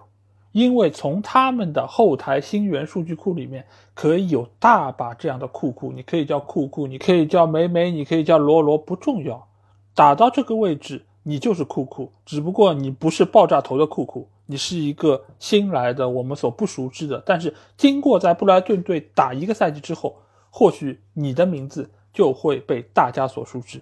或许一倒手，你又可以被卖上六千多万啊！更不要说这个夏窗，他们还召回了三球王，还召回了昂达夫。所以布莱顿队哪是一个俱乐部啊？他简直就是一个点石成金的金手指啊！每一个普通的球员来到这个球队，biu 一指，啊，马上就能够身价翻番，就能够有机会去到豪门啊！这真的是非常了不起的一个球队。而反观西汉姆联队啊，我觉得他现在处在副班长这个位置。有它必然的原因，也有它偶然的因素。一方面，它在这个赛季的赛程不是特别理想，第一轮比赛就面对的是曼城，而且之后两场比赛他也是受到一定程度伤病的困扰，再加上上一场比赛他其实运气也不是特别理想啊，再加上对方的门将亨德森的神奇发挥。所以你可以说他确实有点点儿背，你也可以说他确实受到了各方各面因素的一个困扰。当然，本身也有他球队内部原因造成了这一切。但是我个人觉得西汉姆联队其实整个球队的基本实力还是在的，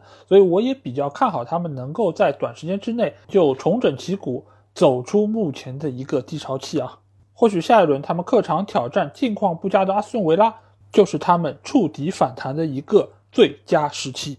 好，那接下去来到最后一个关键字，也是上赛季勉强进入到前六的曼联啊。那第一场和曼联有关比赛就是富勒姆队在主场迎战布伦特福德啊。那这场比赛和曼联的关系是什么呢？那就是富勒姆有一个发挥非常出色的前曼联球员，那就是佩皇佩雷拉啊。这场比赛佩雷拉是奉献了一个助攻，角球罚出之后准确找到了帕利尼亚，帕利尼亚头球攻门为。富勒姆队打进了第二个进球啊，但是其实富勒姆队的第一个进球也和佩雷拉是脱不开关系啊，因为那个球其实是一个闪电球。比赛刚刚开始一分钟的时候，佩雷拉就依靠自己不懈的拼抢把球断了下来，进而策动这次进攻。而且这个球我们看到，佩雷拉其实已经被对方拉住了球衣，他原本可以倒地要到一个任意球，但是他没有放弃，他仍然是坚持把球带过去之后分给了边路球员。所以我们会看到，现在佩雷拉在富勒姆这个球队，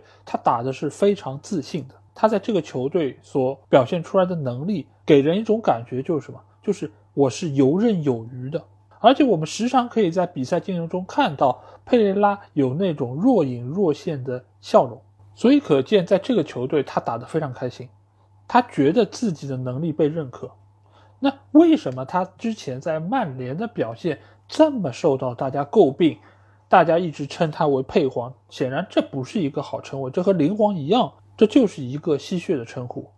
大家都是在嘲笑他。那为什么佩雷拉换了一个球队之后，就像换了一个人？一个很重要的点就是，其实佩雷拉的踢球方式一直就是这样的。是怎样的踢球方式？就是自己带球突破射门，对于自己的技术能力比较自信的一类球员。但是呢，他的把握机会能力，他的转化效率又不是那么高。但为什么同样的一个风格，在两个球队有那么大区别？那就是因为两个球队对于失误的宽容程度不一样。你在曼联队，你九十九次成功，有一次失误，你就有可能被打入冷宫。而佩雷拉这样球员，他可能有一半都在失误。那自然你在豪门就拿不到位置，而你在富勒姆这样的球队，你十次里面有三次打进，你就是英雄，因为你打不进，你被断球，你失误，对于这样一个传统升降机球队来说是常态呀。大家对于你是很宽容的，所以看到的都是他非常高光的表现。这里我们有一组数据啊，拿来和大家分享一下，就是对比了富勒姆队在。目前英超的这三轮比赛和他们在英冠时候的一些对比情况，一个很重要的点是什么？就是他们的控球率在下降，他们的传球准确率也在下降，但是他们的向前传球的数量在增多，他们的长传的数量也在增多。这个中间有一个数据非常重要，就是他们的传球准确率其实是在下降的。但是为什么他们能够展现出这么好的一个进攻的态势？一个很重要的点就是他们知道在英超这个舞台中。我如果盲目的追求传球的准确度，其实是没有意义的。我与其追求传球的准确率，不如提高我转化的效率，这可能是更加有用的。而且，为什么富勒姆队会增加长传以及向前传球的数量？很重要的点就是他们前面有一个高点球员米特洛维奇啊。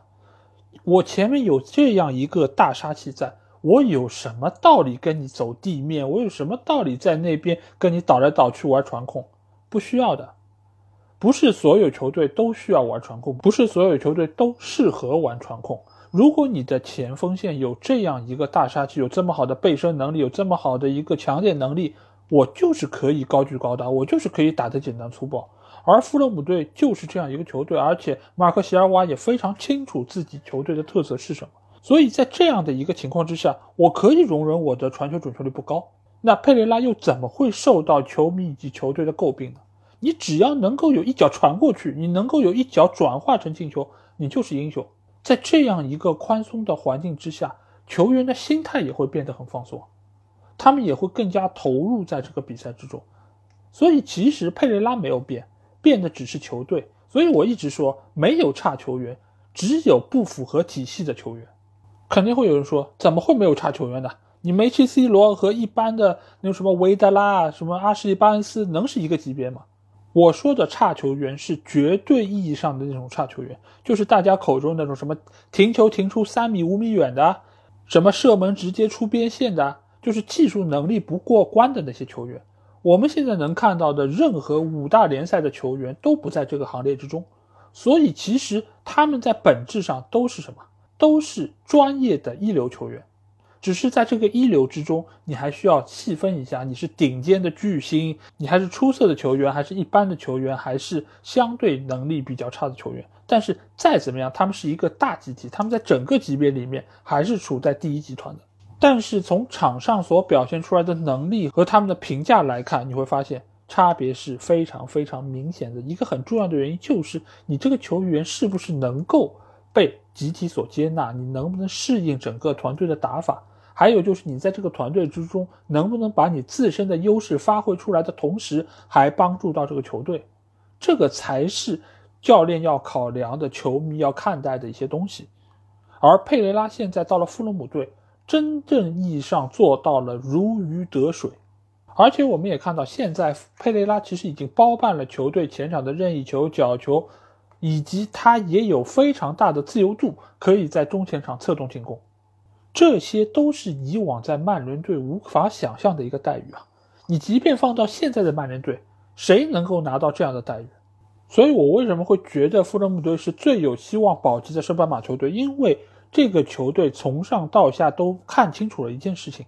那就是什么是重点？就是我球队的体量是有限的，我球队的能力是不足的，但是在这个情况之下，我能不能把我的优势最大程度的发挥出来？这个直接决定了富勒姆队能不能保级，甚至于他的这些特点可能在赛季的后半阶段已经被各方所吃透，已经有很多的地方被对方所拿捏了。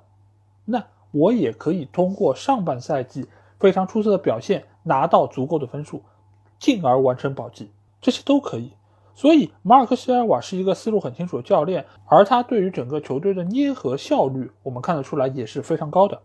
但是这个球队也并不是没有问题和缺陷啊，就比如说他们的后防线真的是错漏百出。这场比赛他们已经是取得了二比零领先，而这个时候布伦特福德他们发动了反击，因为我们也说过，弗朗姆队他的传球准确率非常低，所以他非常容易被布伦特福德拿到反击的机会。而在这个过程中，弗洛姆队的防守队员他的位置感其实还是有很大问题，包括布伦特福德取得的第一个进球，那是一个角球。那个角球真的是非常的滑稽啊！你会发现进球的诺尔高在中路方圆三五米之内没有任何人，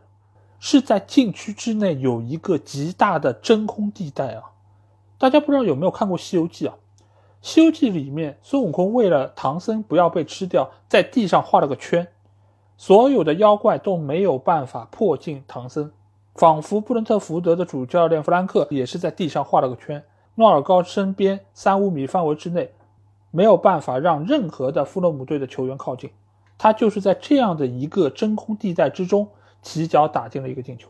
这个防守真的是太业余了。诺尔高再怎么说也是在布伦特福德中场进过不少球的有威胁的进攻球员。那在这个程度之上，你居然没有任何人去有效盯防他，那丢球也一点不奇怪。包括下半场，伊万托尼在禁区里面也是如入无人之境啊。包括伊万托尼还打进过一个被判越位的进球，那个球其实我们也可以看到，在禁区之内没有人贴身去盯防伊万托尼，让他非常从容的转身之后抽射破门得分。如果不是因为他的脚多跨出去了那三五公分啊，布伦特福德能够更早的将比分扳平，进而可能最终能够赢下这场比赛。不过最终。富勒姆队还是为他们的业余防守付出了代价。伊万托尼还是在禁区之内抓住了一个机会，将比分最终扳平。比赛在进行到下半场这个阶段时候，其实两个球队的打法是非常开放的，双方其实在后防线上都留下了大把机会。米特洛维奇其实也在对方的禁区之内拿到过多次绝佳的攻门机会，但是无奈这场比赛大卫拉亚的表现相当出色，高接低挡，甚至有一个球就是在门线上把他捞出来的。米神都绝望了，你知道吗？很多在 FPL 里面选了米神的球迷也绝望了。这场比赛难道不应该是伊万托尼和米特洛维奇双双上分的一场比赛吗？不过好在在最后阶段啊，米神还是没有让大家失望，他力压对方的后卫啊，将球顶入死角，最终也为富勒姆队拿到了这场宝贵的胜利。所以不得不说这场比赛啊打的是非常的酣畅淋漓啊，而且我相信看了的球迷也会大呼过瘾，因为这才是英超联赛该有的样子，这才是英超联赛集技术、集速度、集爆发力、集攻防转换速度、集球员个人能力于一身的一场比赛，而且它跌宕起伏，有反转，有绝杀，什么都不缺，而且这还是两支传统意义上的中下游球队。英超联赛真的太好看了吧！连中下游球队都能够打出这么高质量的比赛，那如此英超又怎能不爱呢？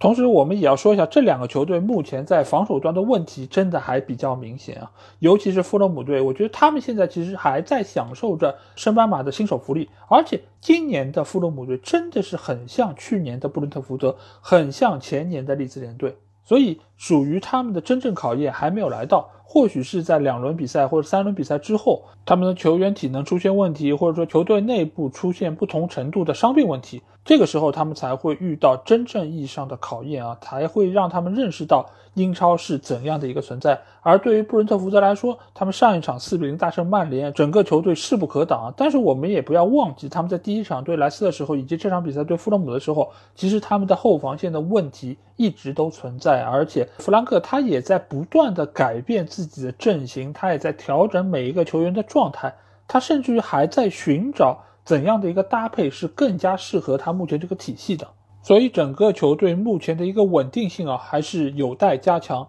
尽管我们一直说啊，英超球队其实也有所谓的二年级新秀强啊，但是我对于布伦特福德今年能够保级还是信心十足啊，因为这个球队无论是从他们的管理理念，还是主教练对于球队打法的布置，还有这些球员对于整个战术体系的执行，都是我所喜欢的那个风格。所以小蜜蜂，加油吧！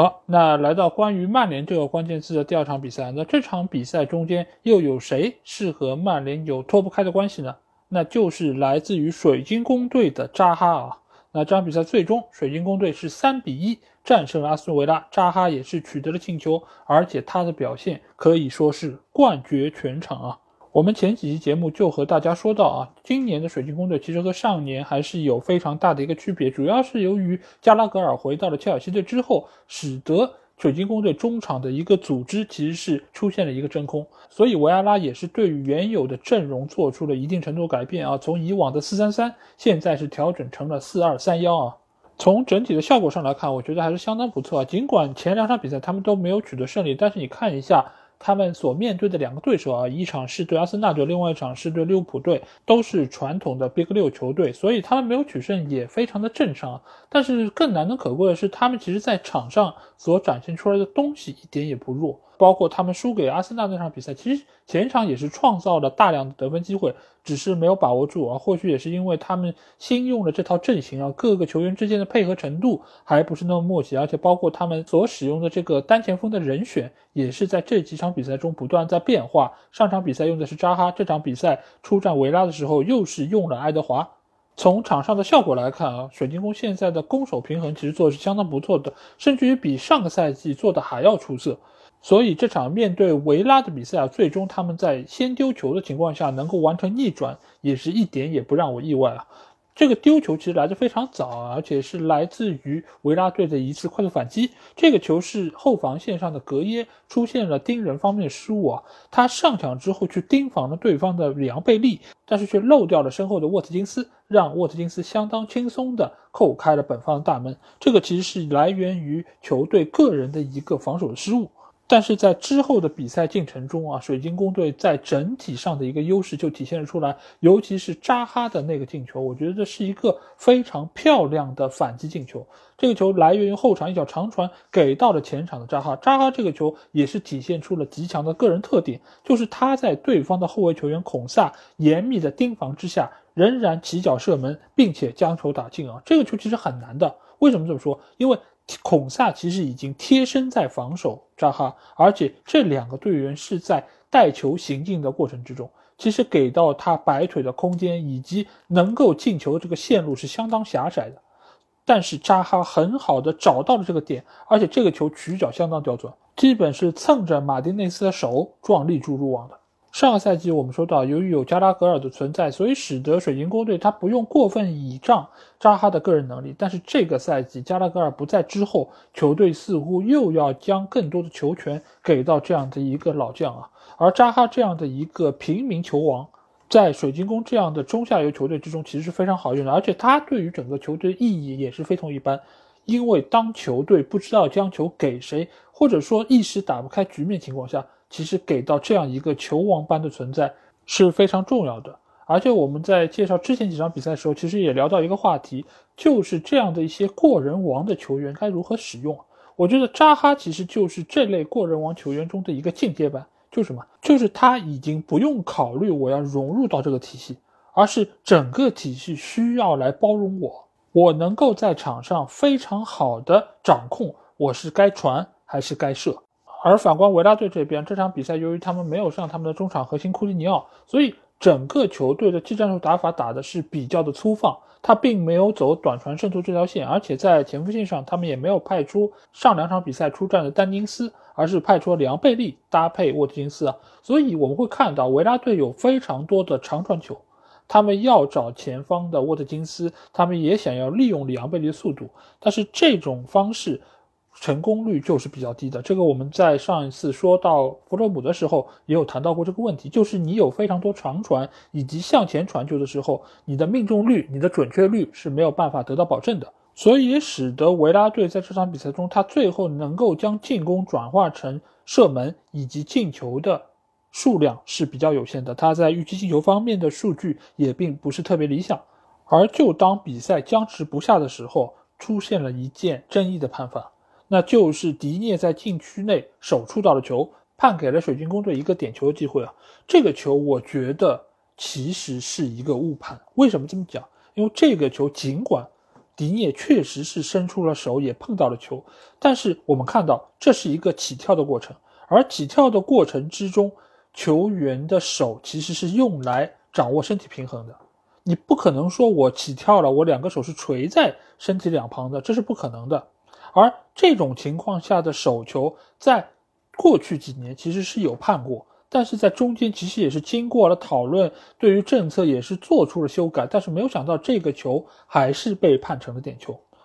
而这个球对于维拉队来说是非常关键的，因为这个球一旦失去，维拉队下一阶段一定会压上自己的阵线，想要把比分扳平，而会在身后留下更多的空当，从而让非常善于打反击的水晶宫队拿到更多的机会。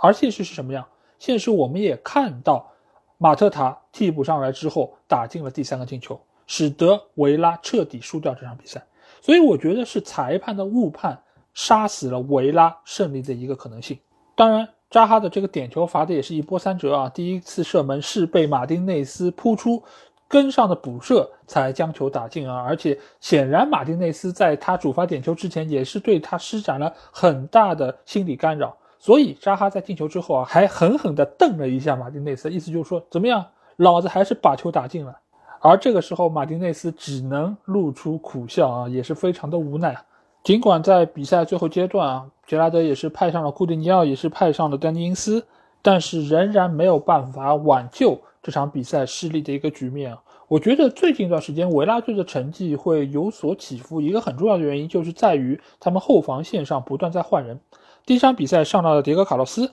搭档的孔萨，第二场比赛用的是迭戈·卡洛斯搭档明斯，但是在这场比赛打完之后，迭戈·卡洛斯就受到了重伤，可能会缺席六到九个月的时间啊，基本上这个赛季能否出战都存在疑问啊。而这场比赛他派出的就是上个赛季的主力中卫搭档明斯和孔萨，所以相当于阿斯顿维拉对于他们的防线没有做出任何的补强。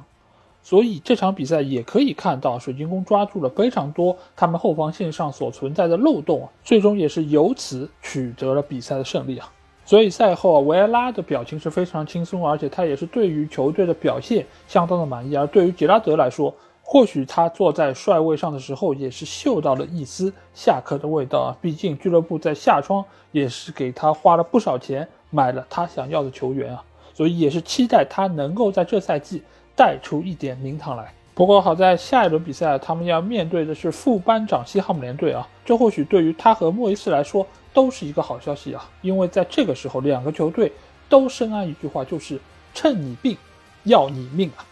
好，以上就是这期英超精华的所有内容啊。如果你听了我节目，有什么话想对我说，欢迎在我们的评论区留言。如果想要和我直接交流，也可以来加我们的群，只要在微信里面搜索“足球双”就可以找到。期待你们的关注和加入。